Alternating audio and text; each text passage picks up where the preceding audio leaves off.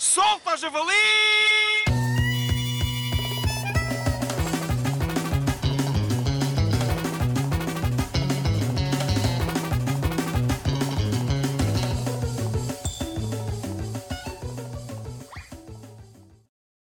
Hoje, no Solta Javali, temos um senhor que tem fobia a bananas. Senhor Diogo Pontes, há quanto tempo tem essa maluquice, eh, esse medo? Olha, desde 1998.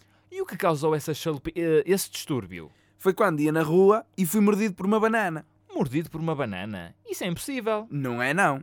Ele ia na rua, começou a ladrar, a ladrar, a ladrar, até parecia o André Ventura. Ah, então não era nenhuma banana. Aquilo que o mordeu foi um cão. Mas tenho certeza. Ele era amarelo Não, e verde. não, era castanho. Então não era uma banana, de certeza absoluta. Então não podia ser uma banana podre. Sim, mas as bananas podres não mordem. Ah, pois, eh, agora pensando bem, era capaz de ser um cão, era. E bom, ficamos por aqui hoje.